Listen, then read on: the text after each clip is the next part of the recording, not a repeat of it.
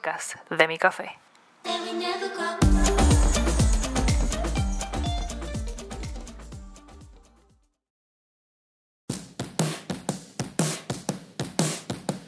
Bienvenidos una vez más a nuestra cita semanal, donde nos tomamos un cafecito juntos, compartimos, tú sabes, hablamos, por lo menos yo te hablo y tú me escuchas. Aunque si tú me quieres hablar, tú lo puedes hacer, tú me escribes un email o me puedes mandar una nota de voz por Instagram, como tú quieras. Bueno, señor, el punto es que hoy, ya tú sabes, yo vengo super hyper. Esta es mi cuarta taza del día de hoy. Las primeras dos fueron con leche y una de azúcar, pero ya la segunda, la tercera y la cuarta, que es la que me estoy bebiendo ahora, puro negro y un azúcar. Ya tú sabes. Y si yo me estoy bebiendo cuatro tazas de café el día de hoy, es porque tengo un par de días que están muy desordenados, días locos, y con un nivel de estrés 100% 1500. Así que imagínate. Así que siéntate, toma tu café, tu té, tu jugo, agua, lo que tú quieras, no importa. Pero prepárate, que te tengo una historia bien interesante. Comenzamos.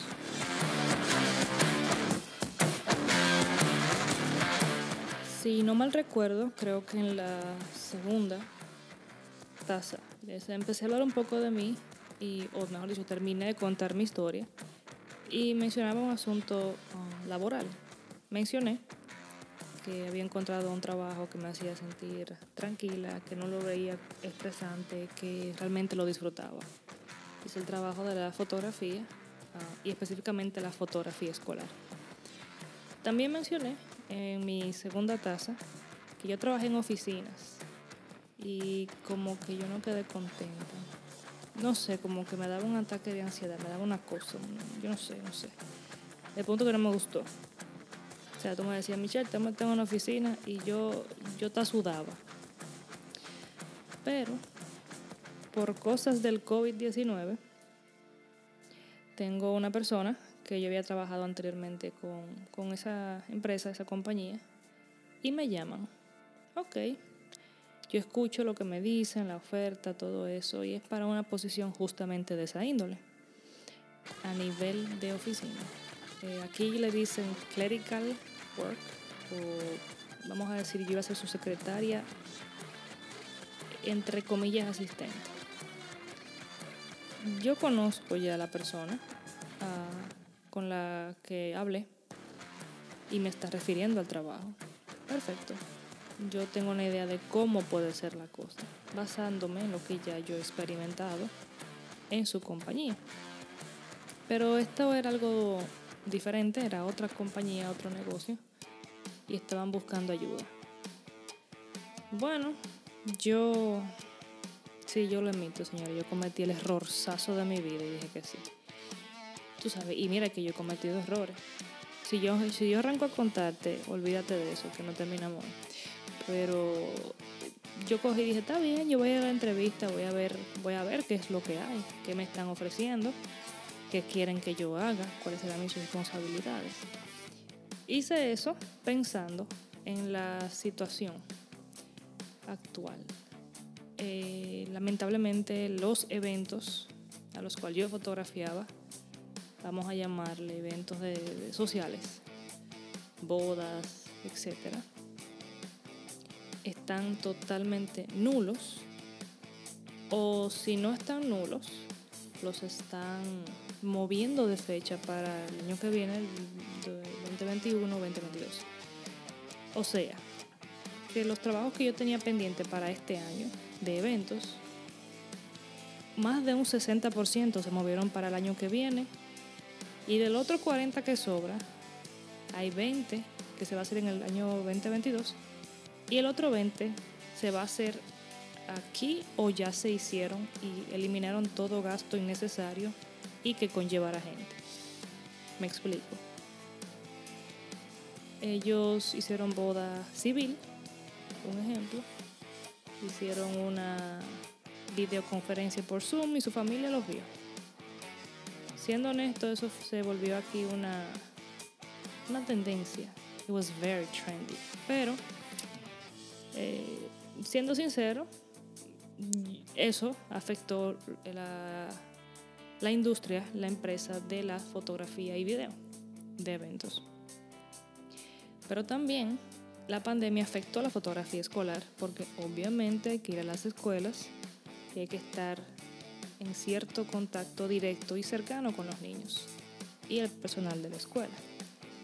Entonces, eso también está en un limbo, vamos a llamarle así. Entonces yo te explico todo esto para que tú entiendas. En mi caso, el trabajo que yo amo, que yo me siento contenta haciendo, que yo disfruto, el trabajo que yo me puedo levantar a las 5 de la mañana, a las 4 de la mañana y manejar dos horas para llegar, sin quejarme y regresar a mi casa con una sonrisa, ese trabajo está en veremos. No hay una fecha de empezar, no se sabe si las, si las escuelas van a volver a abrir aquí en el estado de Nueva York.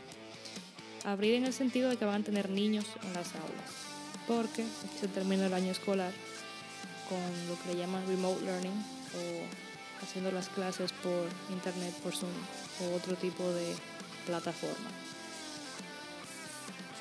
Entonces, esa noticia obviamente me causa incertidumbre, porque significa que mis ingresos están en jaque mate, están en jaque, o sea, están en una posición muy difícil, porque no sé si tengo o no tengo, estoy así en el aire. Pensando en eso, después de conversar un poco con familiares cercanos, con el esposo mío, con mi mamá, eh, hace unos días, dije, déjame escuchar la oferta e ir a la entrevista. Perfecto. Ayer era mar, ayer, sí, el martes. El martes yo empiezo. mejor dicho, voy a la oficina, hablo con el que me refirió, al jefe, y espero que llegue el jefe, el dueño de la compañía. El señor llega, hablamos, pero siéndote sincera, él habló tanto, pero tanto, pero tanto, que al final yo no entendí nada. O sea, yo, yo nada más entendí como cinco o seis cosas de 500 mil que él dijo y él me pidió que me quedara ese día para empezar como una semana de prueba. Ok, yo me quedo que vamos a, vamos a darle una oportunidad a esto. Vamos a ver si, si mis experiencias pasadas en oficinas eh, cambian de perspectiva, ¿verdad? Porque como dice un dicho, la tercera es la vencida. Entonces esta es mi tercera. Vamos, vamos a ver qué es lo que hay.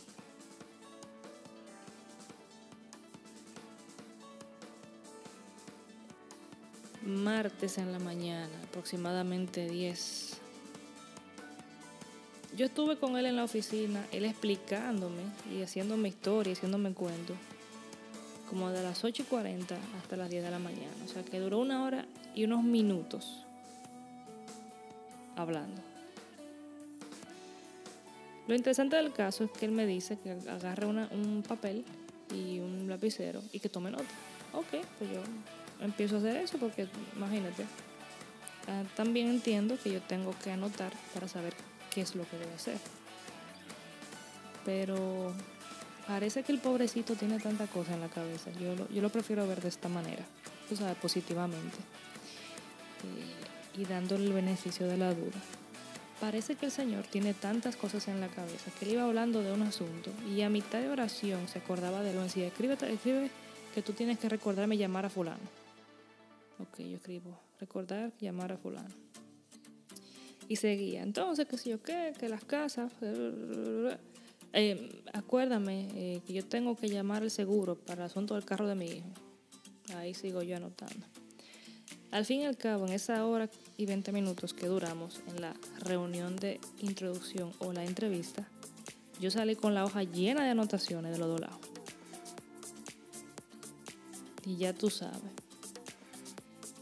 empezó el estrés mío, porque yo no sabía nada, dónde me siento, cuál es mi escritorio, si tengo computadora, si me van a dar un teléfono, si me van a explicar qué tengo que hacer, dónde están los archivos, dónde están los teléfonos de la gente. Que, yo esté, mira, yo estaba más perdida que Lola, o más perdida que el hijo de Limber, como dicen por ahí.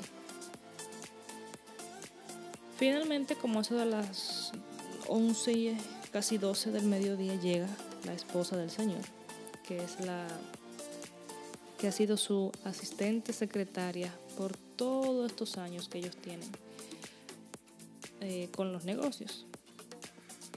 El punto es que yo veo a la señora, hablo con ella y ella me empieza a dar instrucción. Finalmente empiezo a ver la luz al final del túnel porque alguien me está diciendo qué tengo que hacer, dónde están algunas cosas, qué significa esto y aquello. Perfecto. Bueno, para hacer el cuento del día martes corto, yo tenía un estrés y unos nervios que yo no sabía si subía, si bajaba, si, si me dormía, si me quedaba despierta, porque era como un sobresalto. Él me llama y yo tengo que ir a, coger nota. Entonces, a mitad de una tarea, él venía a interrumpir la tarea que yo estaba haciendo, que él mismo me había mandado, para que yo hiciera otra tarea. Entonces, al fin y al cabo, yo terminé, que eso me pasó el martes, empezando muchas cosas y no terminando ninguna. Eso no me gustó. Porque, no sé si ustedes se recuerdan, pero yo mencioné en una de las tazas, creo que fue hasta la, creo que fue la, octava taza, no, no me acuerdo. Yo mencioné que una de las cosas que yo tenía como meta era no postergar las cosas, ni dejar para después, ni de hacerme una vaga, y terminar lo que empiezo, porque yo tenía esa mala costumbre, entonces como que quiero mejorar mis hábitos. Y si yo empiezo algo, quiero terminarlo, si es algo que vale la pena, algo bueno. Entonces me vi en una situación donde yo tenía muchas tareas y a mitad de la tarea me interrumpían para darme otra tarea. Entonces la tarea que me estaban dando última era más importante que la que yo estaba haciendo antes. Así que imagínate. te digo que la, pobre hojita que yo cogí para anotar el martes se llenó de los dos lados y tuve que buscar dos más. Porque eso era nota, nota, nota. Y, recuérdame y dime. Y, bueno, el día de ayer yo estaba, digo, el día del martes yo estaba. Yo llegué a mi casa con una cara de insatisfacción personal. Yo llegué enojada con la vida, eh, estresada, preocupada, todo lo que termina en hada.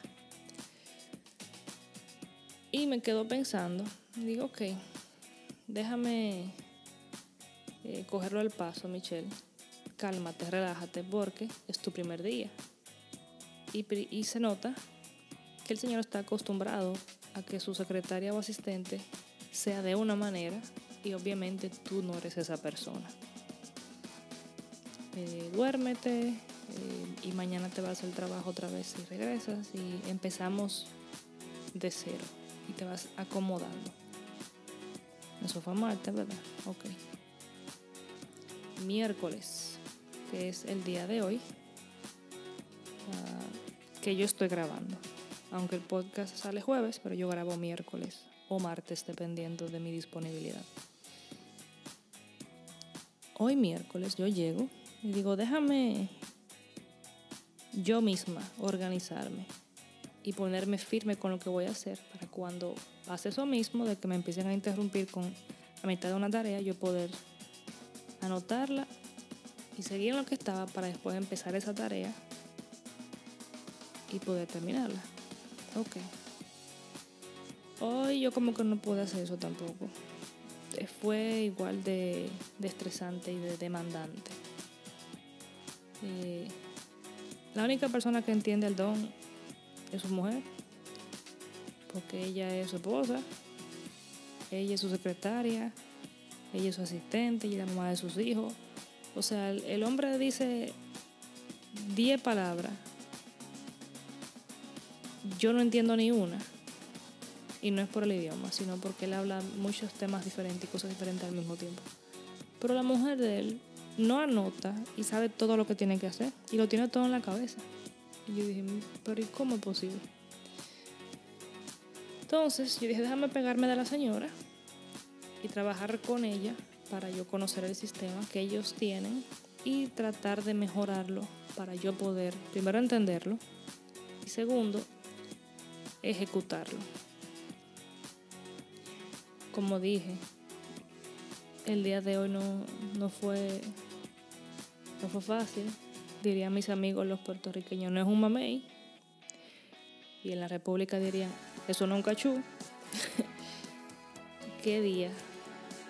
Eh, Súper loco. Te estoy diciendo, yo voy por una, por una cuarta taza.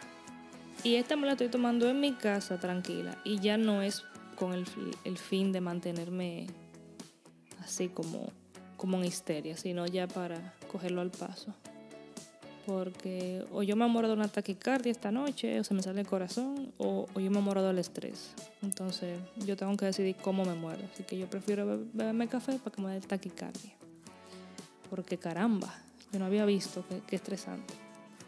Pero algo interesante del asunto eh, que yo noté uh,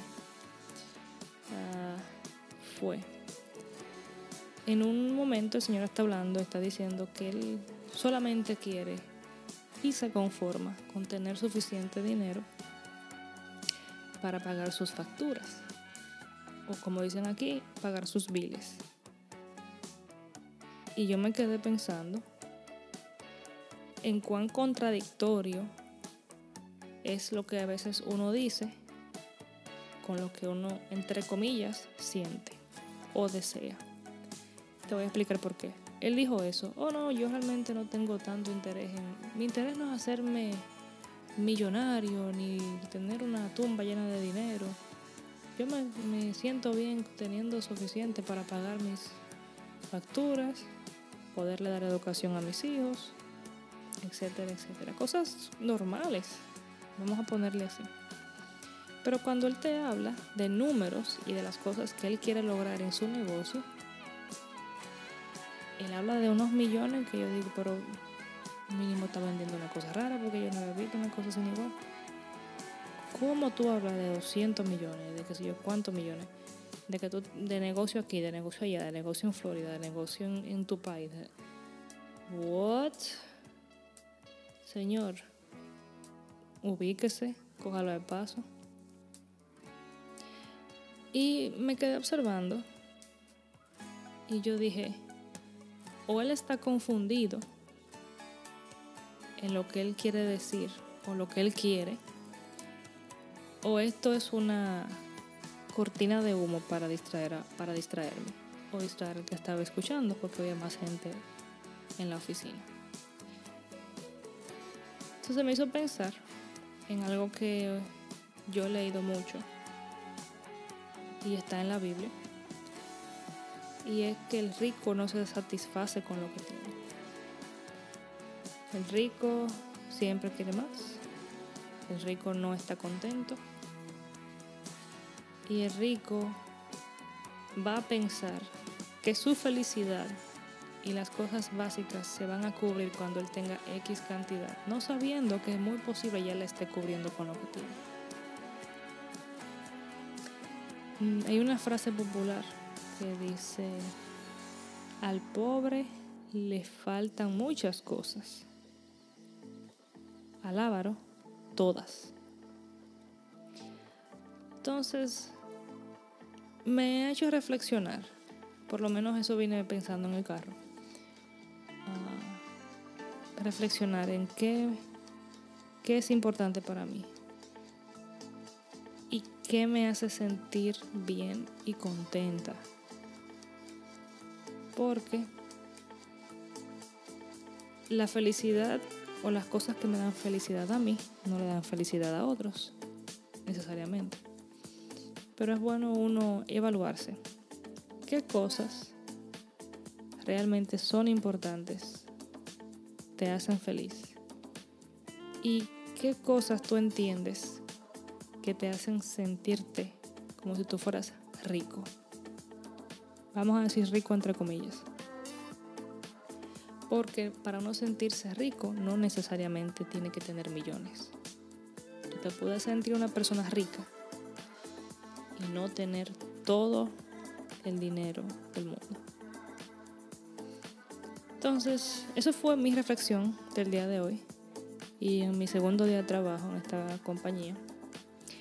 Yo voy a ver mañana, jueves y el viernes, cómo me va y cómo me va la semana que viene. Yo estoy segura de que voy a encontrar más anécdotas y cosas que contarte respecto a este trabajo nuevo y a mi jefe o a esta persona.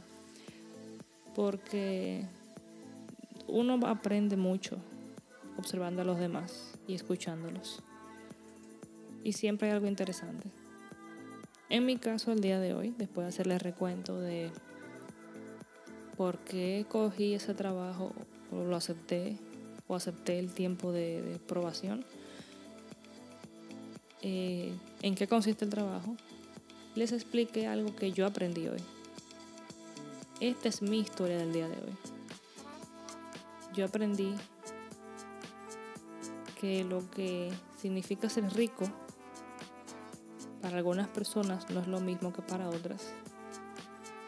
Y me hizo pensar en qué cosas me hacen sentir rica, como una persona rica. Entonces, yo quiero que tú, por favor, mi estimada amiga, mi estimado amigo que me escuchas, te tomes tu tiempo, pienses en lo que te dije, qué te hace sentir como si fueras rico. Y yo quiero que me des algunas respuestas. Pueden ser tres, cinco, lo que sea. Escríbeme, por favor. Escríbeme a mi email. Ustedes se lo saben, pero se lo voy a recordar. Michelle con doble L audiovisual arroba gmail.com o me pueden escribir a mi Instagram arroba m3t.media.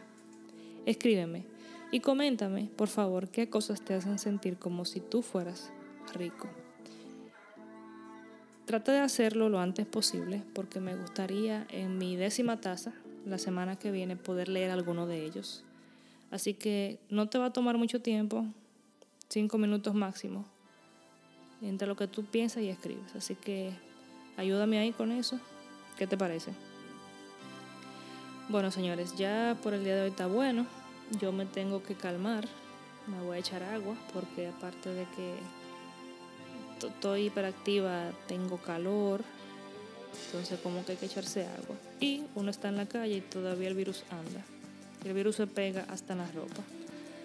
Entonces ya, me bebí mi café para relajarme.